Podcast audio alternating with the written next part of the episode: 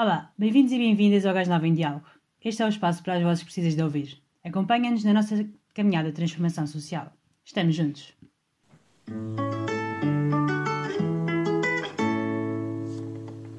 Hoje estamos à conversa com António Brito Guterres sobre direito à habitação e obrigado António por teres aceitado o nosso convite e estás aqui hoje a falar connosco.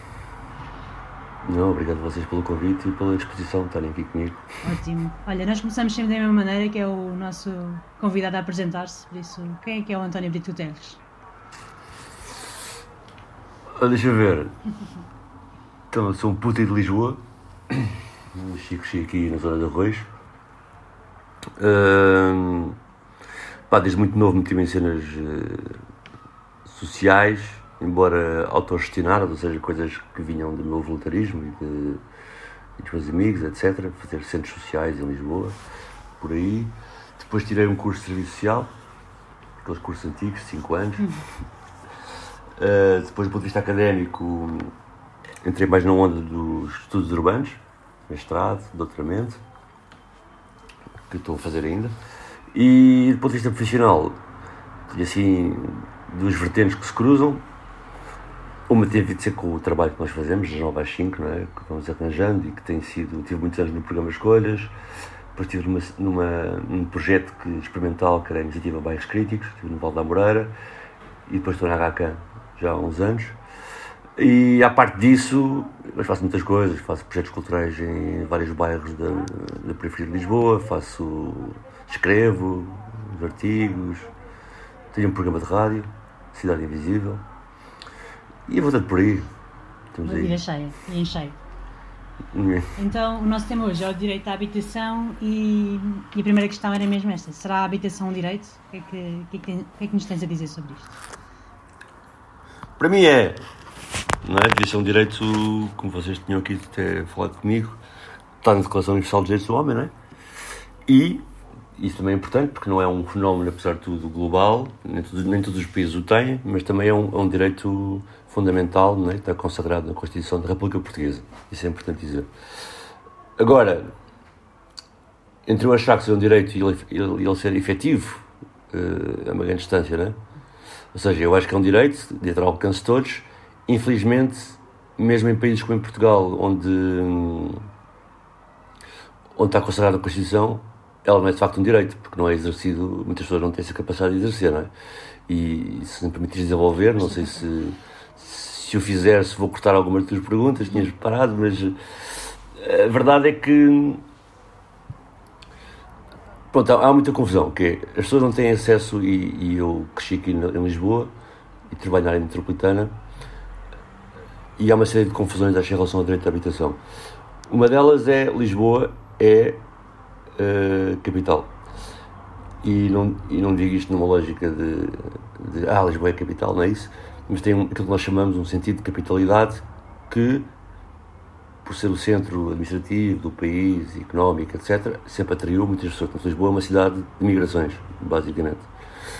Se nós andarmos na rua e começarmos a falar com as pessoas, percebemos que uma parte delas eh, vieram para Lisboa. Quase todas conseguem situar na sua família essa vinda, de algum modo. Não é claro que há pessoas que dizem que são de Lisboa há 50 gerações, mas em geral as pessoas vêm cá parar. Seja eh, internamente, vieram de vários, vários espa- espaços de Portugal, seja externamente, não é? Há muitas pessoas que vieram de muitos outros países, em momentos diferentes, para tentar a sua vida em Lisboa. Ora, estas pessoas que, muitas delas que vieram para cá trabalhar, do interior do país ou de, ou de fora, hum, e vocês são mais novas, e isto nem é um, é um elogio também, mas, por exemplo, no meu tempo, eu tenho 40 anos, hum, todas as avenidas de Lisboa, mesmo as principais, as mais centrais, acabavam em bairros de autoprodução. Acabavam em bairros que as pessoas normalmente chamam bairros de barracas. Eu não gosto de chamá-lo assim porque eh, muitos deles não eram barracas e, e prefiro dizer que são, eram autoproduzidos. E até se, se tornou comum aquela questão de ah, as pessoas e tal, o pessoal das barracas, como as pessoas quisessem morar em barracas. Não é? o, que, o que aconteceu foi que esses layers de pessoas que foram chegando não tiveram acesso à habitação, ao mercado de arrendamento em geral. Não tinham acesso porque tinham trabalhos precários, porque havia fatores discriminativos, por exemplo, eh, raciais também, em alguns casos, e não alugavam casas, porque o que oferiam não conseguiam alugar uma casa, não é? Então as pessoas foram empurradas, e eu tenho alguns relatos e entrevistas sobre isso, do princípio de alguns desses bairros, é que as pessoas diziam de facto que foram empurradas para descampados e tiveram até que, às vezes, há muitas histórias dessas, de construir à noite para a polícia não mandar abaixo e, e procurar a sua habitação. Pronto. Portanto, começa logo por aí de não se pensar qual que eu posso objetivar e dizer ah, isso aconteceu muito em alturas de que não éramos uma democracia, não é? Mas isso também não é verdade, porque, por exemplo, muita da, da imigração que veio dos, dos, países libertados, não é? Que eram antigas colónias de Portugal, já foi feita depois da de, de democracia e as pessoas continuaram a ser empurradas para esses locais, não é?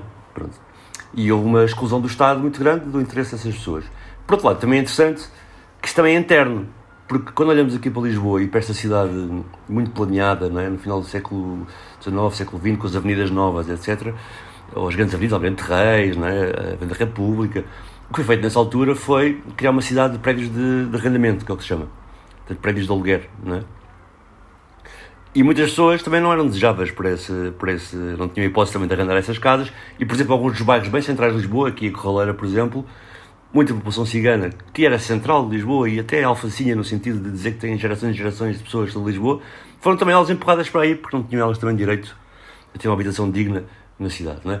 E, portanto, e dou em conta também da vossa pergunta, nunca houve grande cuidado com isso. E quando houve, há aqui uma sensação, e vocês tinham partilhado isso comigo, vocês já tinham feito essa partilha aqui no, quando me desafiaram para isto, de que quando se dá uma casa resolve-se o problema. Não é? E nitidamente esse não é o caso. E, e, e, pronto, e há imensas razões para isso. Para já porque as pessoas, quando tiveram nestes processos de, de construção dos seus bairros, de forma informal, havia uma omissão, como há pouco disse, completa do Estado, não é? uma falta de interesse do Estado em ajudar essas pessoas. Portanto, as pessoas fizeram uma cena chamada uma espécie de espaço de conquista do seu, do seu território. Portanto, as pessoas construíram os seus campos de futebol, construíram os seus parques infantis pelas suas mãos. E, e depois é aqui uma dicotomia engraçada, que é, por um lado, ninguém tinha interesse no que eles faziam, por outro lado, eles tiveram que ter uma espécie de cidadania interna uhum. para terem um direito, ao, direito ao lugar. também grande, não é? Exato, exatamente, para ter direito ao lugar.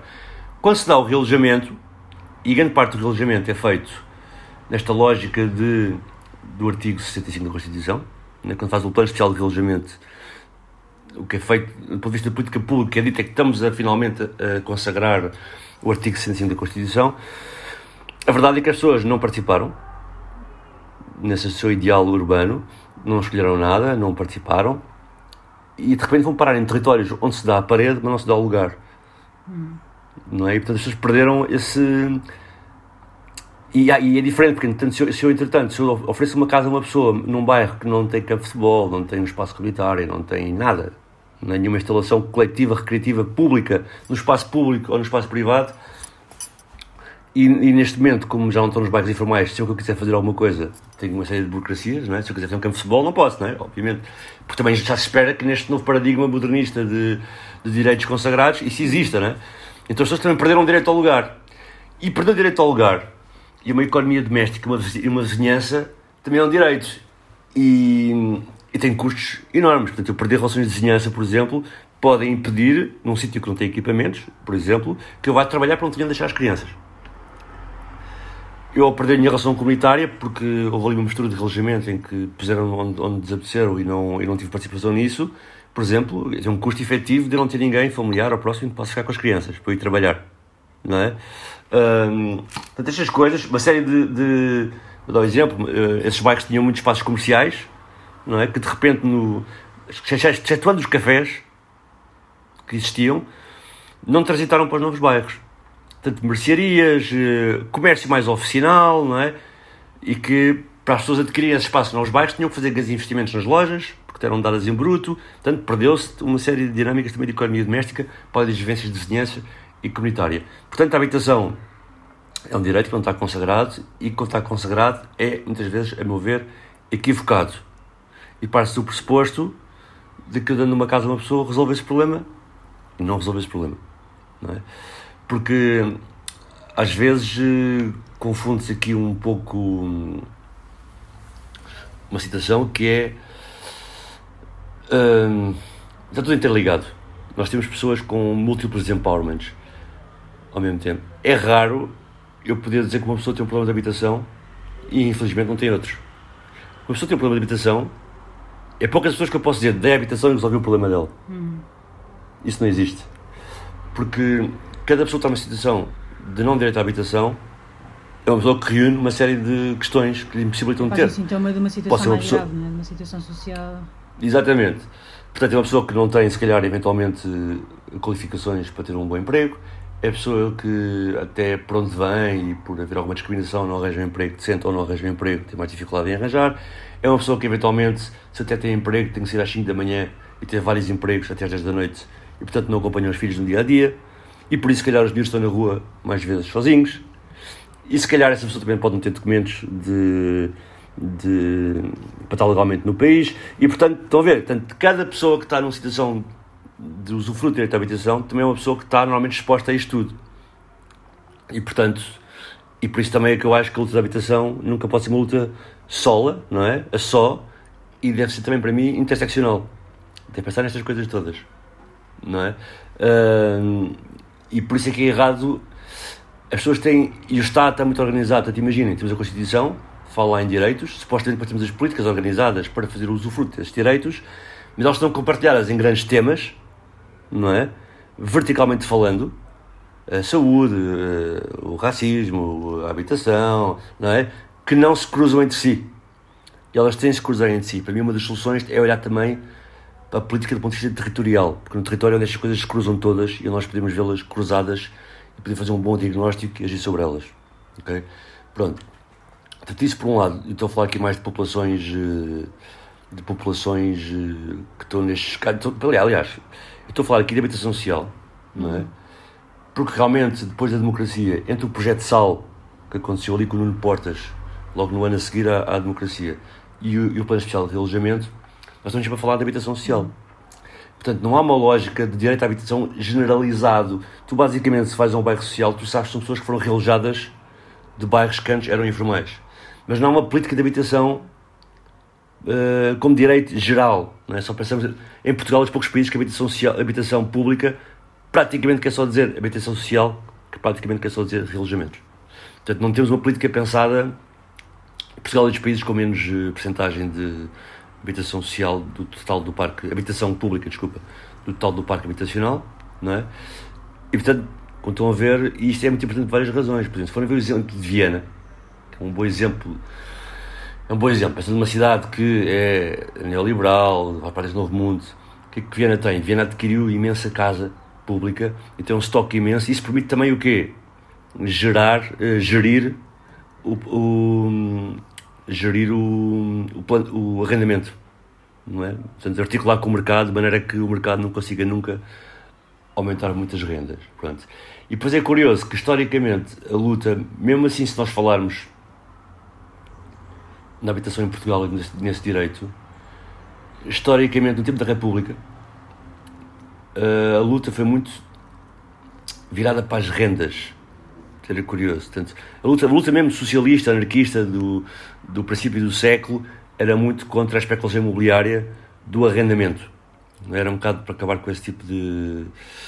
E o primeiro bairro social construído em Portugal, pensando em habitação pública, foi na altura de Sidónio Pais, tanto que foi durante um ano, basicamente. É? E foi pensado completamente com o bairro do Arco aqui entre o Campo Pequeno e, e, e, a, e a Praça de Londres, que é daqueles bairros feitos na República, tal como muitos outros foram construídos no tempo da, da ditadura, não é? Uh, porque o Sidónio Pais representou uma espécie de simulacro do que viesse a ser feito depois de 1926, muito na lógica de vamos fazer isto para, para não ter o, o progresso do marxismo no meio dos, dos proletários, não é? Pronto, então constroem aquele bairro, mas como vocês sabem, grande parte dos bairros sociais ou de habitação pública feitos nessa altura eram para uma classe média administrativa, classe baixa, não era propriamente para as pessoas de, que moravam em bairros informais. E aí há uma cena muito curiosa, que dá para fazer uma analogia com o plano especial de relojamento. Ponto, esta analogia é um bocado esticada da minha parte. Mas o que, é que, é, que quer dizer com isto? As pessoas que moravam em bairros. Nós temos assim uma série de bairros construídos durante o fascismo, uh, Madre Deus, Caselas, não é? Depois, entretanto, algumas partes dos Olivais. É interessante que o modernismo e a, e a habitação coletiva foi sempre atrasada em Portugal, porque também o fascismo não queria concentrar as pessoas em prédios, muita gente no mesmo prédio, daí haver aqueles modelos de caselas, Madre Deus, de bairros que imitavam aldeias em Lisboa, não é? com a igreja no meio, a escola no meio, as vivendas, etc. Mas as pessoas que moravam em bairros de natureza informal não eram pessoas que tinham acesso a essa habitação. Essa habitação ia muito para quadros do Estado, não é? E o que é interessante, por isso que eu estava a falar aqui desta comparação, que pode ser um bocado abusiva da minha parte, mas representa um certo espírito de vanguarda de quem está, no, quem está à frente de um certo regime, não é?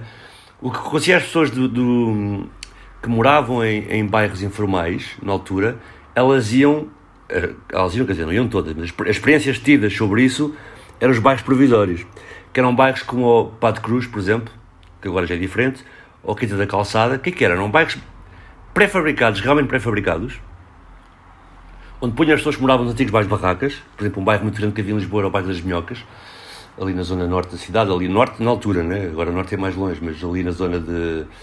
antes da zona circular, tanto, tanto de chegar ao Campo Grande, e as pessoas eram alojadas nestes, nestes espaços, e era engraçado porque os bairros eram chamados provisórios, a própria construção era provisória, e depois tinha uma nomenclatura de assistentes sociais, de zeladores, de padres, que zelavam ou sufragavam o tipo de vida das pessoas que lá moravam.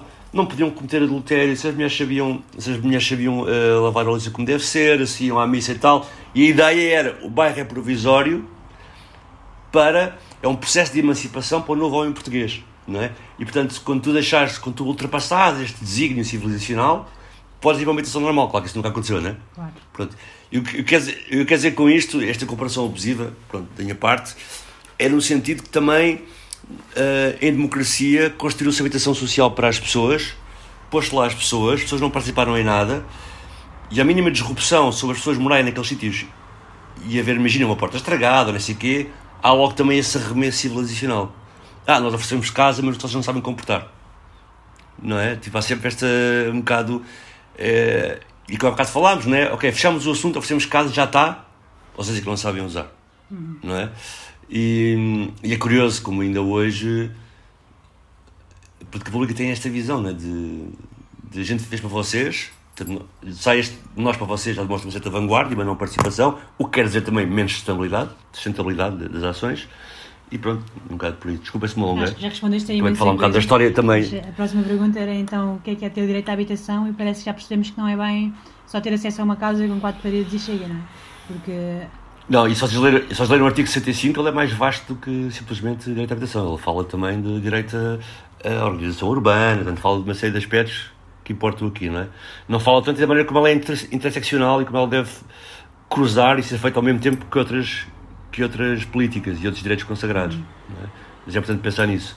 Que se articulam, se articulando e que funcionam para ter uma cidadania ativa e plena das pessoas. Não é? Exato. E o que é que achas que falta para, de uma maneira geral, nós percebermos que a habitação é um direito e que é um direito muito para além de darmos uma casa a uma pessoa e já está?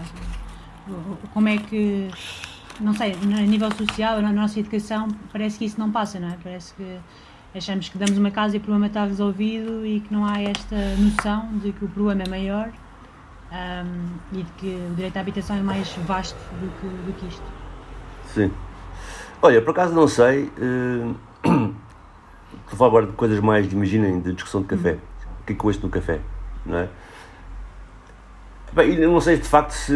Não sei de facto também se a marca de 48 anos de, de fascismo não, não, não deixou as suas ainda ramificações hoje em dia. Porque não. nas pessoas, sim, culturalmente, eu vou dizer porquê. Portugal é dos países da Europa onde as pessoas são proprietárias das casas. Yeah. Lembro que antes da, antes da Troika, 80% das pessoas moravam em casas que tinham comprado, que é um valor inacreditável. É? Portanto, mesmo quando foi a questão, e vou dar aqui o exemplo, quando houve o 25 de Abril, e fizeram-se políticas eh, de políticas concertadas que juntavam os moradores, os arquitetos, os para construir os seus bairros, etc. Isto era para os bairros que tinham muito a luta do Casa Sim Barracas Não, que foi um movimento muito grande na altura, na altura do PREC. Mas rapidamente fez-se o programa SAL, que tinha, previa essa, essa participação coletiva na construção do bairro, mas logo a seguir aquilo durou um ano, acabou. Claro que houve projetos que foram apenas consumados depois, mas foram planeados nessa altura. Mas a política do Estado, basicamente, uh, imediatamente para a habitação, fez créditos, créditos bonificados. Portanto, foi basicamente o Estado apoiar os bancos para os bancos darem crédito às pessoas, mais baratos, não é? E, portanto, isto foi uma das coisas que legitimou, não é? A política era essa, as pessoas foram comprar casa. Havia um facilitismo no acesso ao crédito. E... Exatamente, portanto, achou-se que, pelo ponto de vista do crédito, grande parte da, da solução habitacional de Portugal foi sentada através dessa política.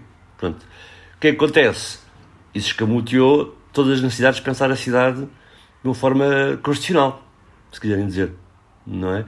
Porque foi através do mercado que se tentou resolver isso e não através da política. Claro que, é, claro que crédito bonificado é uma política, mas não é uma política pública. Uma política que favorece os bancos, não é? Pronto. E depois foi curioso, mesmo quando houve a crise de 2007-2008, que em Portugal eh, teve o seu esticance maior a partir de 2011, com a entrada da Troika. Ah, eu lembro mesmo pessoas que, que compraram casa, algumas até compraram casas do Estado, Tipo, até imagina, casas do Estado foram compradas por pessoas devido a esse crédito bonificado, as pessoas começaram, tipo, a não pagar. Porque eram, até eram contribuições pequenas que davam ao banco, não é? 70 euros e tal, porque estavam mesmo enrascadas, não é? E depois, de repente, passados seis meses, perceberam que perderam a casa. E mesmo que o que tivessem que devolver era pouquíssimo, não é? O banco dizia, não, não, agora a casa é nossa, não é? E, portanto, isso foi complicado. E depois... Uh, uh, aconteceu recentemente, e apesar disso ter vindo Portanto, apesar de, imaginem, isto ter vindo ao de cima, pá, Portugal tem uma dívida privada enorme, porque 80% das pessoas compraram casa e muitas estão a ter dinheiro ao banco e nem sei quê. Apesar dos despejos, reparem que a recuperação económica do pós-crise, mesmo que a crise tenha tido o foco inicial surgindo na habitação e nos derivados e nos produtos financeiros à volta disso, a solução foi olhar para o espaço urbano central como um espaço de criação de mais-valia para recuperar da crise. E portanto o que se fez foi o oposto do que a crise nos disse.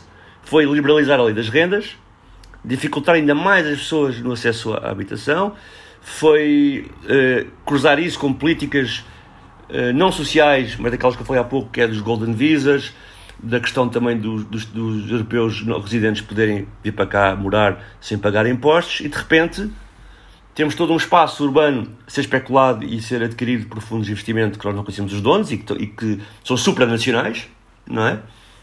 E pessoas reformadas da Europa que com a sua reforma ganham mais do que um alto quadro do Estado. Portanto, imaginem, mesmo um alto quadro do Estado recebe uns 4 mil euros de salário, vamos expor, tem dificuldade em competir para arranjar uma casa da sua uh, condição hierárquica, desculpem a expressão, né, tal quadro do Estado, uma casa boa, com quartos, por estar a rivalizar com pessoas que recebem em reforma mais do que eles. Não é? E portanto foi engraçado como a política foi oposta aos acontecimentos. Foi, não, não, não é? Vamos, gente, vamos criar aqui um. um, um. É, portanto, vamos liberalizar as rendas, vamos, portanto, com isso criar novos espaços, porque as pessoas vão ter que sair, novos espaços no centro da cidade. E atenção, porque falamos aqui, estamos aqui a falar, não é, que Portugal tem uma história de, de aquisição de habitação grande, que é 79%, ou algo do género, e até podias considerar, então, mas se tantas pessoas são donas das suas casas em Portugal, porque que a lei do arrendamento é tão importante, se é só 20% do mercado, não é? Exatamente porque a lei do arrendamento está onde? No centro das cidades. Basicamente, porque as pessoas, saíram do centro, para preferir comprar casa. E nas cidades não tinhas os tais prédios de arrendamento, que há bocado falei na história da cidade, não é? Dos alugueres e etc. E dá-se essa limitação do espaço urbano como um novo espaço de acumulação de capital, não é? Que levou, vocês conhecem esta monoeconomia de, à volta do turismo, dos Airbnbs, não é? Etc. Certo. Bem, já pegaste aqui em muita coisa e foste falando aqui do, de algo que é importante falarmos, que é o plano, plano especial de, de alojamento, que quem está a ouvir hum. pode não saber. Isso começou ainda na década de 90, não é? E parece que ainda estamos a sofrer uh, algumas ondas de, desse efeito. Se nos quiseres falar um bocadinho sobre isso, um, explicar o que é que isto foi, Sim, como é que nos dias de hoje ainda, se, ainda é um problema social, não é? Uhum. Ah. Olha, como tu disseste, começou nos anos 90. O que é que aconteceu nos anos 90? Em 93 foi feito um recenseamento, um grande recenseamento aos bairros eh, de natureza informal, considerados ilegais. Atenção que não é bem assim, porque se as pessoas tivessem uh, noção dos seus direitos, muitas delas podiam ter pedido uso capião. Sobre o, o, o, o que é que isto quer dizer? O uso capião é, um, é uma possibilidade na lei que diz que se eu tiver ocupar determinado espaço por 5, 15, 25 anos, depende das situações, eu posso tomá-lo como meu. É? Mas as pessoas, como estão nestes territórios, muitas delas não têm conhecimento, não têm nem para advogados, não é? e acabaram por. Eu conheço também casos de pessoas que, que contestaram isso e conseguiram, em vez de ser realojados, receber um subsídio, um, desculpa, uma indenização e de escolherem para onde queriam morar. O que acontece é que em 93 é feito o recenseamento a todas essas habitações, exatamente para saber quantas pessoas moravam em habitações desse género e quantas pessoas habitavam em cada uma das habitações. Para quê? Para construir um parque habitacional equivalente a essas necessidades. Agora, obviamente, né, e vou falar dos casos melhores todos, por exemplo, Lisboa e Oeiras, foram casos em que os relojamentos foram muito rápidos. Em 2000, 2001 estavam muitas pessoas a ser realojadas, 98 em alguns casos. Uh, mas se vocês pensarem bem, como novo ganho de flexibilidade, em 7 anos, de 93 para 2000, a situação desses agregados que foram recenseados já tinha mudado. Portanto, 7 anos depois, a não ser que digam às pessoas freeze, agora ao recenseamento, vocês não podem ter mais filhos, não podem receber aqui o sobrinho daqui para cá estudar, não podem nada, não é? Isso não aconteceu, as pessoas continuaram a procriar, uh, continuaram a chegar pessoas novas aos bairros, de repente uma habitação que estava estipulada uh, onde moravam 5 pessoas, já lá tinha 8. Só que o foi pensado para as 5 que estavam lá marcadas em 93. Portanto, isso já foi feito com sobrelotação nos, nos sítios onde correu bem. Os sítios que eu estou a falar, tanto em que o relojamento foi feito em 2000, 98, 2001, etc. Portanto, nesse sítio já começou com sobrelotação, já começou, mal foste relojado, já estás a arranjar, já estás a arranjar maneira de parte, de, já tens de facto duas, três famílias dentro da mesma casa, não é? Porque os filhos já fizeram uma família lá dentro, e já estás a pensar como é que eu agora vou arranjar uma casa só para mim. A situação social manteve-se, continuaram a ser pessoas precárias, sem capacidade de ir ao mercado, e portanto começou logo a haver não é? um, um, um grupo de pessoas grandes a, a querer casa. Agora, isso é onde correu bem. Agora imagine, a Amadora ainda está a realojar pessoas ao âmbito do PER. Exato. Ainda há dois anos houve aqui despejos e tudo mais no âmbito do PER. E passaram 20 anos, não é?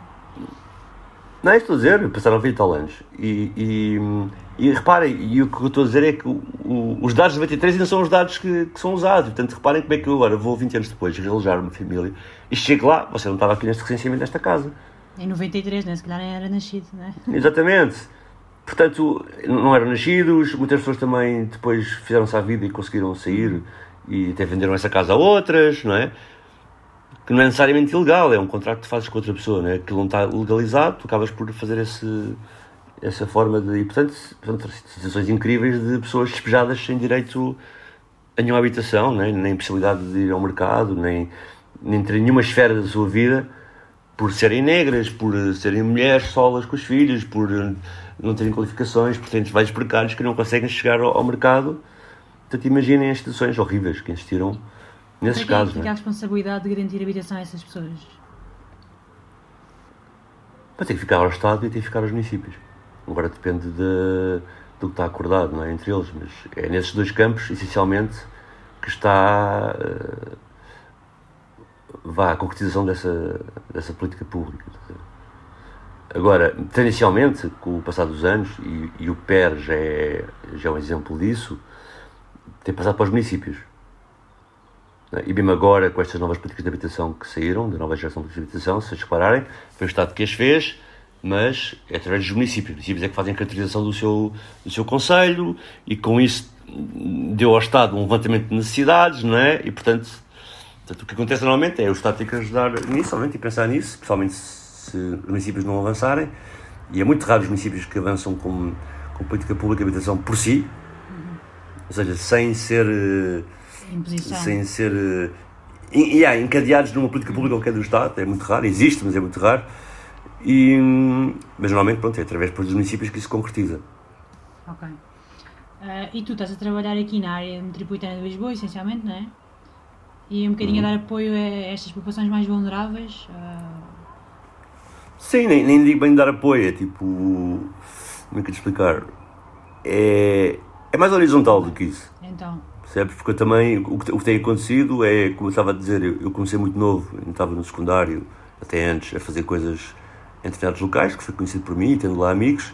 Portanto, fui fazendo horizontalmente com essas pessoas, não é?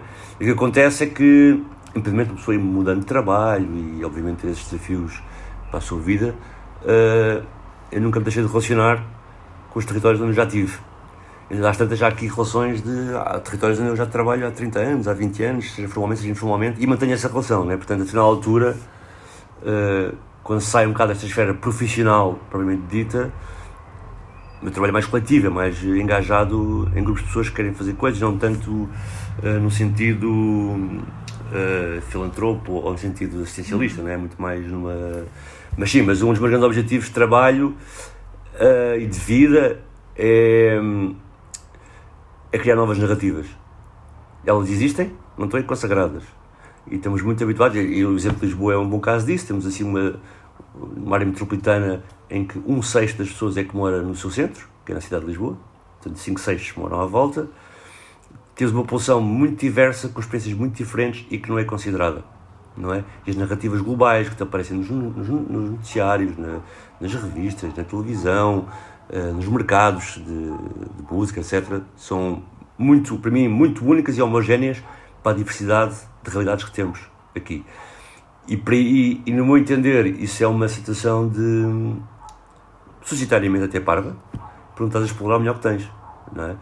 E portanto, o meu trabalho é muito de criar espaços narrativas, meios de produção para as pessoas poderem narrar a sua experiência e para ela possa ser ouvida como parte integrante desta cidade, no sentido mais abstrato, né? não estou a falar propriamente de, de um conselho em específico, e que possam nos vendar, por isso também, políticas diferentes, mais de acordo com quem vive, né? mais de acordo com, com os desejos e intimidade de, das diferentes comunidades que aqui moram. Estás a falar de criar esse espaço para as narrativas, lembrei-me logo do teu podcast, né? A Cidade Invisível. E Sim, mas aí é, é, é muito. Formas, talvez que faças isso, não é? É, é uma das formas, mas aí é muito via um meio de produção que não está acessível a muitas pessoas, que é entrar na rádio, na RTP, também não estava acessível para mim, foi um convite que me foi feito, mas não tenho grande domínio nesse meio de produção a não ser convidar as pessoas. Pronto, já é bom, mas é, é o que eu tenho, não é? Eh, falo mais mesmo de estar em territórios, criar associações, ajudar a criar eh, modelos artísticos e culturais novos, ajudar que novas vozes tenham o seu espaço e que sejam ouvidas para perceberem as exigências diferenciadas que são necessárias aqui, não é? Portanto, é mais nesse sentido, assim, mais uh, ajudar as associações. Por exemplo, uma coisa que está a acontecer que acho que é interessante, assim na Grande Lisboa, é que nós tivemos aquela geração de associações a seguir ao 5 de Abril, muito dedicadas até em bairro a bairro a direitos de habitação, não é por acaso que eram quase todos os seus moradores, tinha um bocado a ver com isso. O relojamento uh, coibiu algum desenvolvimento de novas uh, dinâmicas nesses bairros, porque cortou muito com laços comunitários e obrigou uma espécie de reformulação disso tudo. Demorou alguns anos haver esse assentamento e as pessoas estarem outra vez focadas, mas, por exemplo, é curioso que, e não só em Lisboa, também fora de Lisboa, mais ou menos 10 anos depois do relojamento, uh, há um espaço de novas pessoas para aparecer, portanto está a acontecer. E, uh, muitas associações, e posso dar um exemplo de algumas, de uma nova geração associativa que está a nascer nestes bairros, mais preocupado com direitos interseccionais, direitos culturais, direitos sociais, e isso é muito interessante. Por exemplo, temos ali Serra das Minas, por exemplo, uh, uh, a Gipang, que é um grupo de jovens de Serra das Minas, e que, tem, e tem, e que pensa reclamar também, muitos deles não brancos, a sua presença na cidade, reclamarem-se como lisboetas e como lisboetas têm ascendências diferentes e, e têm apoio social, deram muito apoio também, tem um programa de mentoria, tem um programa de... fizeram também muito apoio na parte da quarentena, às famílias. Temos, por exemplo, a geração com na Corraleira, que já é uma, já é uma ação de moradores, mas também focada no direito ao lugar, no direito a, a ver um exercício de cidadania mais pleno aqui nos bairros da, da Corraleira, de Valdechelas e Olaias. A AMPAC no bairro Portugal Novo, que é um bairro que se fala muito na televisão, mas ouve-se pouco os seus moradores, portanto há muita narrativa desinformada sobre esse bairro. Temos ali a Passa Sábio no bairro do Rego também. Temos o Associação Moradores do PER 11 na zona de Alta de Lisboa, o grupo de jovens do PER 7, temos Pendão em Movimento, temos o Cavaleiros de São Brás do Casal da Boa. Portanto, tudo uma nova geração de pessoas entre os 30 e os 40 que estão a tomar uh, conta dos seus territórios, dos seus espaços, das suas narrativas, não é? O que também é interessante porque como sabemos, há uma grande economia também focada na solidariedade social e também é interessante porque este levantamento destes grupos obriga as entidades a reposicionarem-se, a não terem o papel que tinham antes e não terem a sobrançaria que tinham antes sobre os territórios, não é? De eu estou aqui de helicóptero, ali aquele território, aquele território tem aquele. Isso também tem a ver com narrativas que eu falei há bocado, não é? É dizer, aquele território tem desemprego, tem imigrantes, há bairros que estão sinalizados em Lisboa, com bairros diferenciadores e bairros que, que é preciso uma intervenção especial, porque diz lá no diagnóstico que é um bairro de descendentes de africanos, quer dizer, que é isto? Desde quando isso é uma sinalização? Não é? Isto, isso é uma sinalização pela potência e não, e não no sentido de, ah, temos que ir lá trabalhar porque, não é? E portanto o que está a acontecer também é que com estas novas associações está-se a criar novas narrativas, novas narrativas sobre os territórios, o que obriga também quem intervém e quem está nesta economia da solidariedade tem que se reposicionar e a contar com eles e a perceber que o seu papel é mais outro e não tanto ideias feitas destes diagnósticos que nós sabemos todos, porque nós sabemos o que é que acontece se formos ao Google e pusemos um search com certos bairros, não é? E pensar que dentro daquele search, que era outros search, podemos chegar, não é? Com outras conversas, com outras potências, e é isso também que interessa. Esse movimento social vai todo ajudar, não é? Dessas associações novas que estão a surgir e movimentos de associações de moradores e afins, ajudar a tirar esses bagos da invisibilidade e se calhar a dar essa tal nova narrativa, mesmo Exatamente. a nível geral, para a sociedade perceber que não olhar para os bairros como um problema, mas como o tal potencial que estavas. Sim, sim, sim. E está a acontecer uma coisa interessante também, que uh, deixa-me só dar este toque, que é antes que, acontecia? Mesmo se eu tivesse alguém que, que despontasse num bairro deste e que tivesse assim uma dinâmica cultural própria, ou um bom escritor, assim, que ele é normalmente cooptado e absorvido por Lisboa. Não é? E, e é isso que acontece. E, e com a sucessão de gerações, o que está a acontecer é que os, os novos miúdos que estão aí a morar na periferia de Lisboa, não por política pública, mas na relação entre eles forjaram um pluralismo determinado. Não é? Portanto, às vezes quando eu vou ouvir expressões, podemos considerar artísticas ou não, de muitos destes territórios, já tem uma linguagem misturada. Temos miúdos que, que são brancos e falam crioulo, temos uh, um grupo de Kuduri, pensamos que são angolanos, são cabo-verdianos, está assim uma grande misturada e está a criar novas linguagens, novas formas de estar. Não é? E o que está a ser interessante é que agora. Portanto, havia o passo e que essas coisas não saíam, que essas coisas eram tipo projetos sociais, os miúdos cantavam, o pessoal batia palma, já estava. Depois criou-se novas linguagens que até começaram a sair para o mainstream, enquanto músicas, etc. E agora está a acontecer uma coisa interessante que é essas novas linguagens fixarem-se enquanto sítio nessa periferia. Portanto, não, não ir em Lisboa, vou dar o exemplo, temos ali na linha de Sintra um conjunto de artistas, uh, o Tristani, que é cantor, uh, o Nuno Trigueiros, que é designer, o Diogo, que faz vídeos, não é? O, o Bruno, que também faz. Uh, depois posso mandar estes links para vocês porem, que faz uh, também artes gráficas e pintura, e de repente cada um deles é bom na sua área, mas não estão a ir para Lisboa. Uhum. Estão a fazer o seu coletivo Unidigras. Yeah, estão a fazer o seu coletivo Unidigras, que é que eles dizem, um bocado a brincar, né, que a linguagem deles é. Até brincam, se é Portugal, é Lisboa, é assim, eles dizem sintranagem.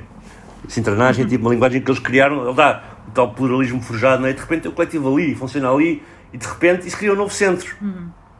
Eu não tenho que vir a Lisboa, também posso vir a Lisboa para o Tristani, como é óbvio, é um concerto. Mas o núcleo de funcionamento daquele coletivo é na linha de Sintra, na segunda metade da linha de Sintra.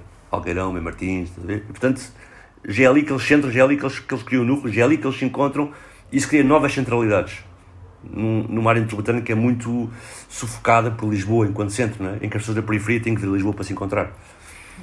Uh, estamos aqui focados muito na nossa, nesta área, na área metropolitana de Lisboa, mas há, há todo um Portugal por aí fora que também tem problemas com, com, o direito à habitação. Não sei se conheces também essa realidade, se nos queres falar um bocadinho uh, do que está a acontecer no interior, não é? Com a desertificação crescente e o envelhecimento uhum. cada vez mais acentuado. Falaste um bocadinho no início da conversa que Uh, vieram para Lisboa, não é? A certa altura, muita, muita malta para. Lisboa e fixaram-se cá, se calhar já não, não a nossa geração, mas a geração anterior dos nossos pais ou até dos nossos avós. E temos a uhum. casa na aldeia e vamos lá no Natal, mas uh, o que é que se passa no resto do país com, com esta questão do direito Pois olha,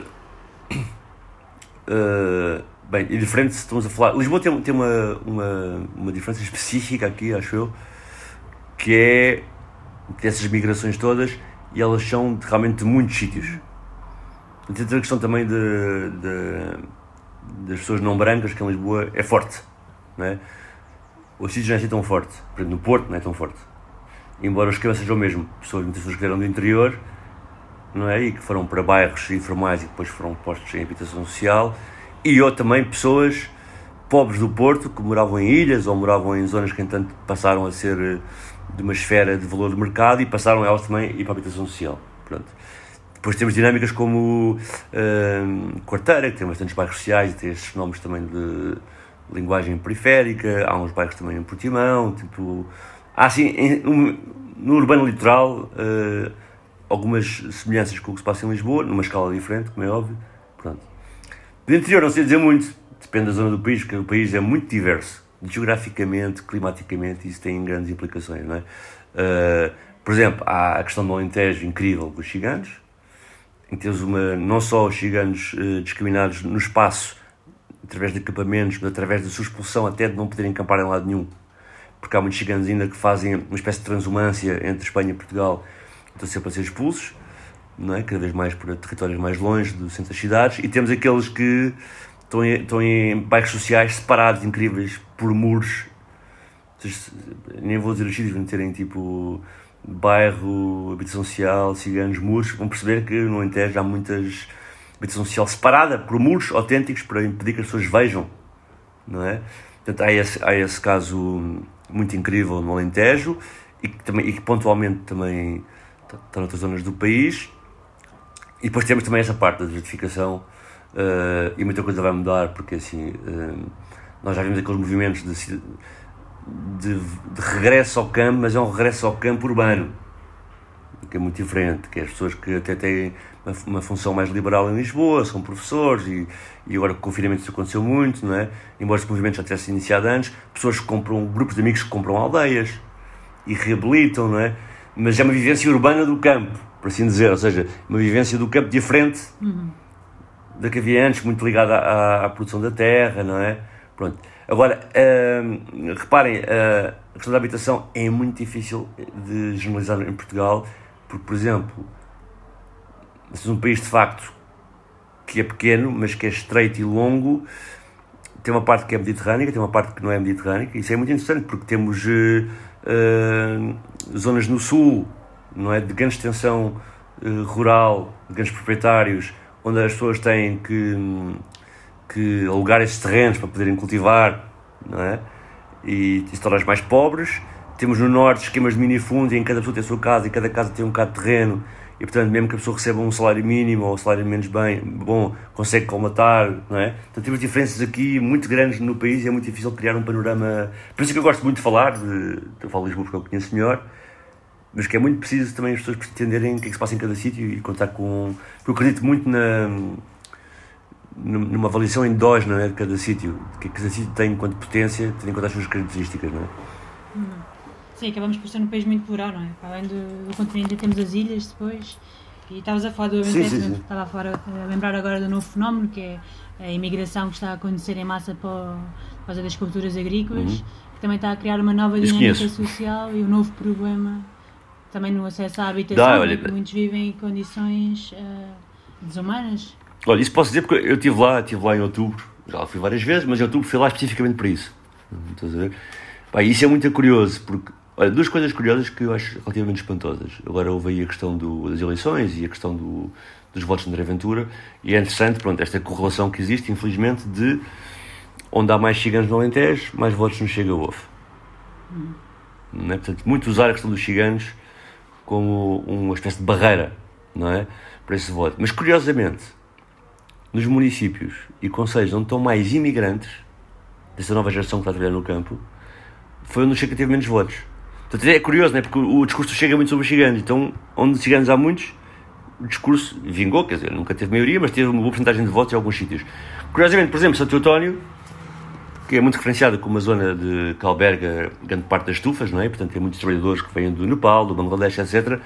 Ficou abaixo da média dos 10% que, mas também direita teve, que também é interessante. Agora, sim, vai está a criar dinâmicas novas uh, não muito boas. Algumas são interessantes, que é de repente vocês vão à escola Santo António e porque esta zona do Alentejo é interessante, porque não é só a questão dos novos imigrantes. Eu vou a uma escola pública daquela zona e 40% dos alunos não são portugueses, mas não são portugueses porque temos pessoas do Bangladesh, alemães, hum. suecos, com nepalês, está ali, apesar de tudo, uh, um melting pot que pode ser interessante. Agora, de facto, é muito complicado. Várias questões. Uma, muitas pessoas moram dentro das próprias estufas. Tem lá uma espécie de, de abarracamentos, às vezes contentores de, de, obra, fornecidos pelos próprios uh, donos das estufas, e ficam lá em péssimas condições, e eu consegui entrar em algumas e, e pude verificar isso. Pronto, isso é uma questão. E muito agressivo, por exemplo, eu lembro que entrei em espaços públicos e, e tinha logo pessoas a vigiarem, tinha pick-ups que vinham atrás de mim para ver o que eu estava a fazer, portanto, uma questão muito vigiada. E depois temos outro fenómeno, e é curioso, porque eu, quando andei ali, na, eh, estive na Zambujeira, estive em Santo António, estive em São Luís, a falar com as pessoas também que se reivindicam como de lá, não é? Pá, e era interessante que as pessoas todas diziam que uma das culpas que está a acontecer é da especulação da habitação. Portanto, as pessoas têm consciência não é, do que está a ser feito, porque de facto eu entrei em casas. Vou dar um exemplo, agora temos a parte da pandemia, não é? Cheguei a Zambujeira do Mar, o ano passado, em outubro, e as pessoas que, que têm lá a casa e que vão lá no verão e ou costumam arrendar Airbnb, o que é que começaram a fazer? A alugar em massa esses grupos de imigrantes. Só que não é alugar uh, a casa, não é como se faz aqui, né? eu alugo a casa, vocês vão para lá morar quem quer morar. A casa é 400 euros, vão para lá 4 pessoas. Não, alugam à cabeça, mesmo por número de pessoas, não é? Não alugam a casa, alugam à cabeça. E portanto eu assisti a situações, tanto situações do, dentro das próprias uh, estufas, mas também fora das estufas, exploração habitacional brutal, em que temos 15, 20 pessoas numa casa sem condições nenhumas, não é? E pronto. E às vezes as soluções para isso, por exemplo, eu lembro que uma das soluções que foi apontada há uns meses, que me chocou um bocado, era a própria política pública ser a instalação de contentores.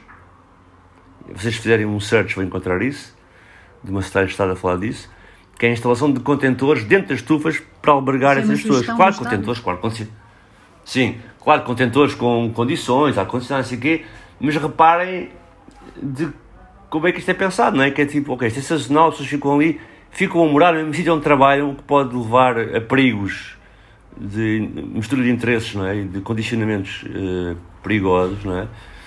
E pronto, e ao mesmo tempo, na parte do arrendamento, temos as pessoas que se habituaram a arrendar Airbnb, a arrendar as casas no verão por ganhar dinheiro, agora não há, então alugam à cabeça. Nem ao quarto, é à cabeça. Não, não, nem à casa nem ao quarto, é à cabeça, não é? E portanto isso leva em mente. E era curioso que as pessoas alentejanas, e em breve alguns destes imigrantes vão ser também alentejanos, não é? Mas uh, as pessoas se reclamavam mais da terra, vai, as pessoas brancas do Alentejo, depois muitas delas diziam logo que um dos problemas é a habitação. E é a maneira como as pessoas estão a especular com essas pessoas. Todo o novo problema a aparecer no, no Alentejo. Se calhar para acabar a nossa conversa, vamos aqui a um tema que uh, ainda não falámos, que é as pessoas em situação de sem-abrigo. Uh, que em Lisboa é uma realidade que também é acentuada, não é? Que tá, com a pandemia até cresceu. E, e a 8, a 8 de abril de, deste ano, 2021, surgiu aqui uma notícia que acaba por ser um pouco chocante, que é a questão da, das juntas de freguesia estarem aqui numa luta para, para ver onde é que fica um centro de apoio às pessoas em situação de sem-abrigo.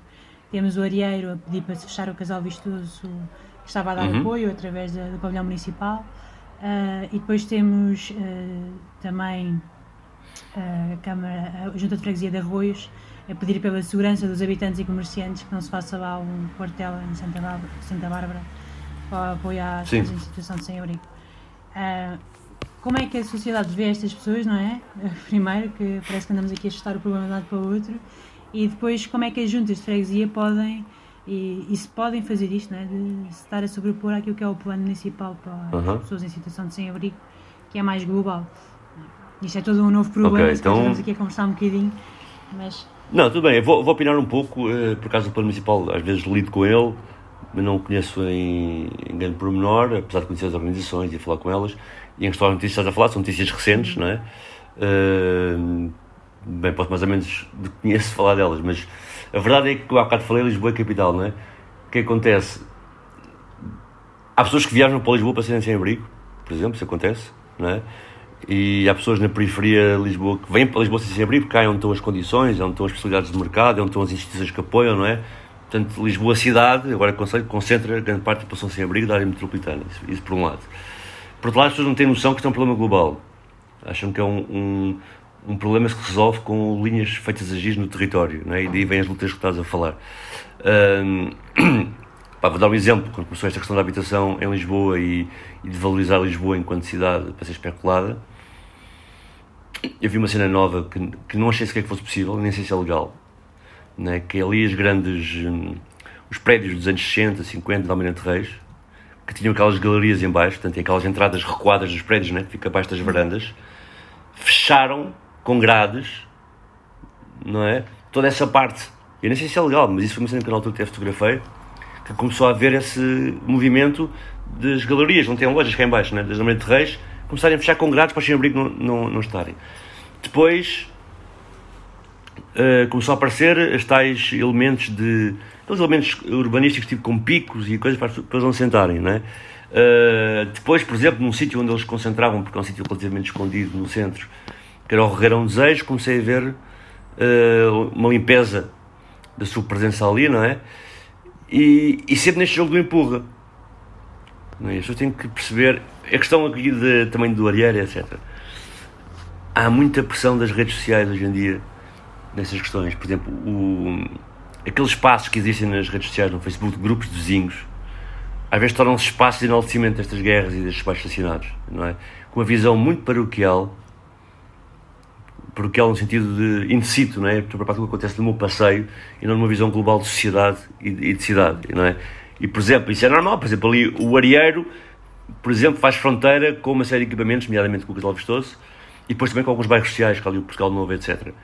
Os vizinhos do Arieiro passam a vida a não querer o sem-abrigo no Casal Vistoso, passam a vida a não querer, por exemplo, a carrinha de consumo assistido e de apoio, faz consultas socio-dependentes, que não fica junto aos prédios, fica quase nas oleias, mas que da janela vê-se, querem tirar aquilo dali, não é? Portanto, há toda esta visão de not in my backyard, não é? Não aqui.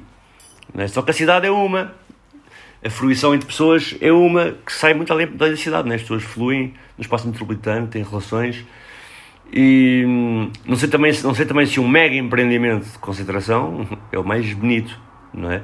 Até porque coisas de grande concentração, como esse está previsto no, no Santa Bárbara, uh, pode até, com essa dimensão, uh, reter um bocado do apoio mais unipessoal que é dado a estas pessoas. Ou seja, para mim, a questão de sem abrigo não é uma questão que se resolva olhando a metadados, olhando, não é? É mesmo que precisa de um acompanhamento, olha, quase comunitário, como nós trabalhamos nos bairros, com as pessoas, tem que ser um acompanhamento, porque são uma série de, como há bocado também falámos, são uma série de fatores que estão, estão naquele desempowerment, não é? E cada caso é um caso, portanto, tem mesmo que estar a apoiar. E portanto, nós temos que nos unir também enquanto cidade, enquanto sociedade, e, e se calhar não questionar que o que está na minha esquina, mas questionar qual é a minha solução para essas pessoas, não é? Porque tanto Casal Vistos como Santa Bárbara são sítios de acolhimento, e quando é questões de emergência é importante ver isso, mas é importante não ficarmos só nisso, é importante pensar numa solução para estas pessoas. Não é? E Lisboa, e agora, pronto, aqui é a parte que é mais complicada de falar, Lisboa como capital vai concentrar sempre uma parte das pessoas que tenham dificuldade, que se queiram safar. E portanto temos, temos também pensar, se têm regalias por morar no Arieiro e regalias terem aquelas duas casas por morar na capital, tem que pensar que isso também tem a contrapartida de ser um sítio onde afluem pessoas que precisam que as ajudem. E, portanto, em vez de preocuparmos em piar as pessoas à volta de limites que são visíveis do ponto de vista de política, de política partidária e de relações de vizinhança, mas são invisíveis, tipo, não, são parte da cidade, é parte da sociedade temos que olhar para elas dessa forma hum, completa e não preocupar em, em empurrar-se nesse acolhimento para saber qual é a vizinhança. Porque estamos a entrar aqui num esquema como havia antes, tipo do fascismo, que era, havia a Mitra, não é? Que a Mitra era ali em Chabregas, era afastado do centro de Lisboa, mandamos para lá os sem-abrigo, não é? Uh, agora é curioso que a cidade cresce, há espaços vazios para empurrar as pessoas. Uh, embora, como saibam, houve também um movimento de concentrar o sem-abrigo na zona da Garda do Oriente, não é? de ver esse, esse movimento. Portanto, aqui nesta faixa também, que vai sentar a Polónia, a Garda do Oriente encontra-se bastantes. Mas pensar que a cidade cresceu e também torna interessante esta questão que é, ah, agora já não há onde os esconder. Portanto, que lidar com eles. E daí também haver um plano municipal, que é um plano que, apesar de tudo, está bem escrito, tem, claro, podemos fazer várias recomendações, mas está bem escrito, está articulado, está pensado entre a sociedade civil, entre o Estado, uh, uh, o município, não é? E, e quando se faz estes planos, não mesmo é pensar neles como guias para o que temos para fazer e não pensar em redes de vizinhos que não querem ter aquelas Quando vistas. Quando em rede de vizinhos, não estamos, nem, nem, sequer estamos a considerar ou ponderar ou ouvir a voz da pessoa em situação sem abrigo, não é? No grupo do Facebook. Claro, que é, que é vizinha, que, não, mas que é vizinha pois, também. Que é vizinha também, exato. No Facebook não estava esse vizinho, são só os restantes claro. e isso também acaba por dar um, por isso que eu falei da questão das narrativas Exato, há bocado, lembras que estava a falar dos bairros, de novas narrativas. Bem, António, estamos a acabar, temos só aqui duas perguntas de Q&A, que é um segmento do nosso podcast dedicado aos gajos novenses, uhum. que nos deixam aqui perguntas para fazermos ao convidado. Ok, boa. E hum, a primeira que tenho aqui é relacionada com a pandemia, que é, como é que é a questão do direito à habitação foi afetada pela pandemia, entretanto já vamos nisto há um ano, não é? Que... Uhum que consequências é que a pandemia teve na, nesta, nesta vida? Ui, imensas.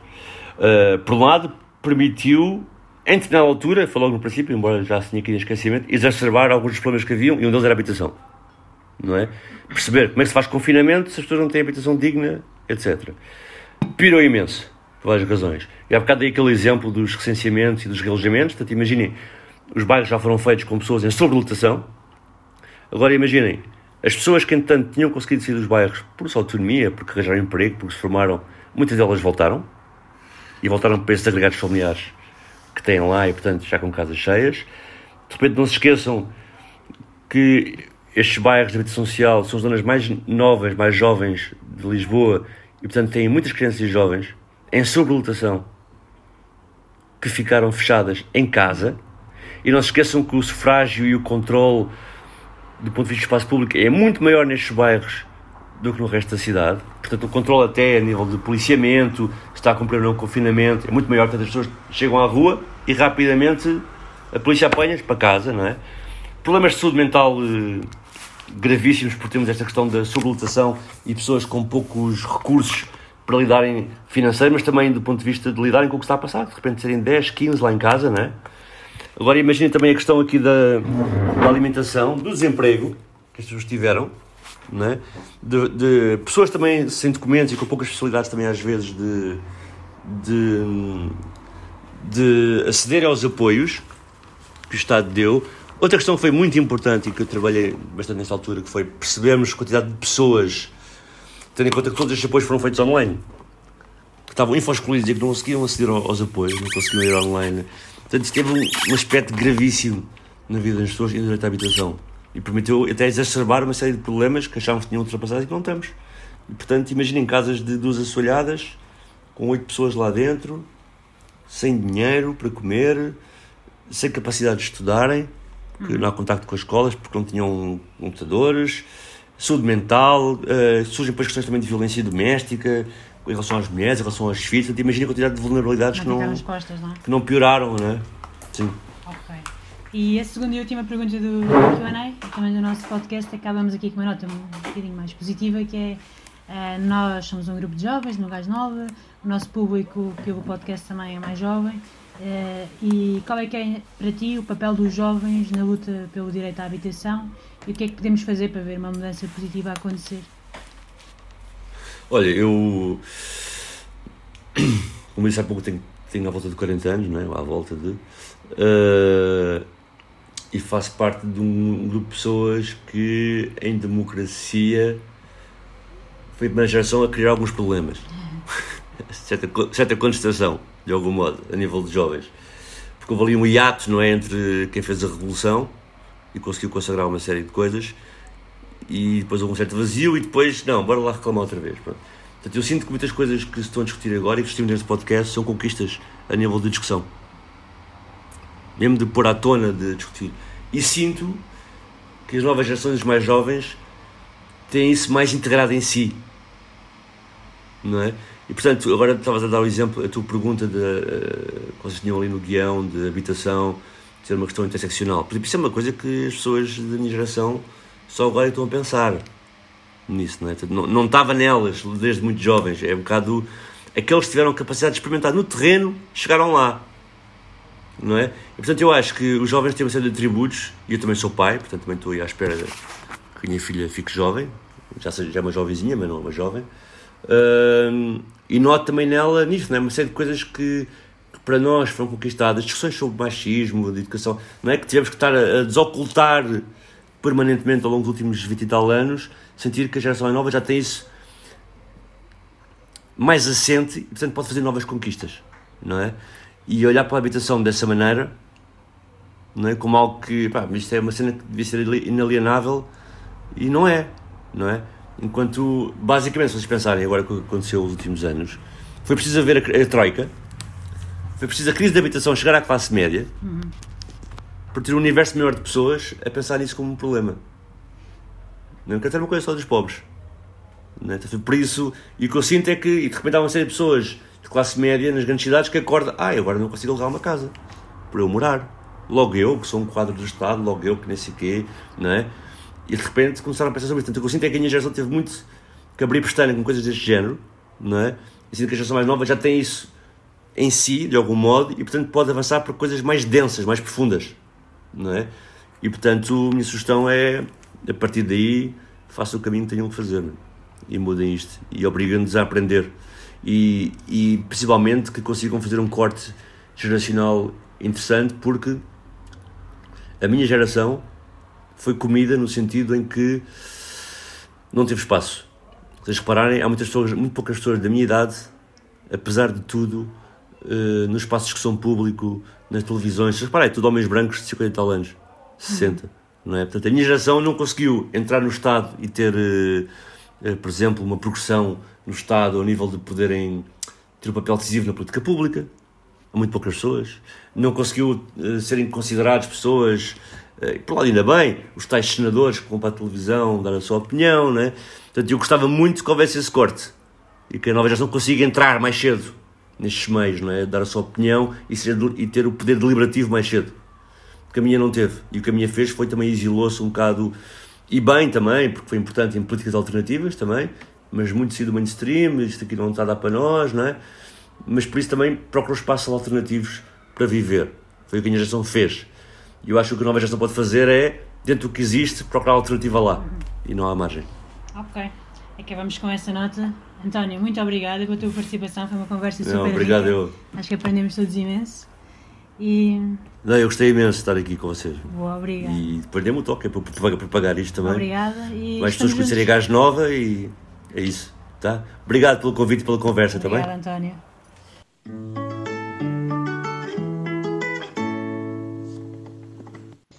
Este foi mais um episódio do Gás Nova em Diálogo. As nossas reuniões são todas as terças-feiras, às 21 horas na plataforma Zoom. Segue-nos no Instagram em @gasnovaportugal, no Facebook Gás Nova Grupo de Ação Social ou no nosso site gasnova.org. O podcast é de 15 em 15 dias. O próximo sai no dia 12 de junho. Uh, Junta-te a nós e lembra-te, na dúvida, vem. Estamos juntos.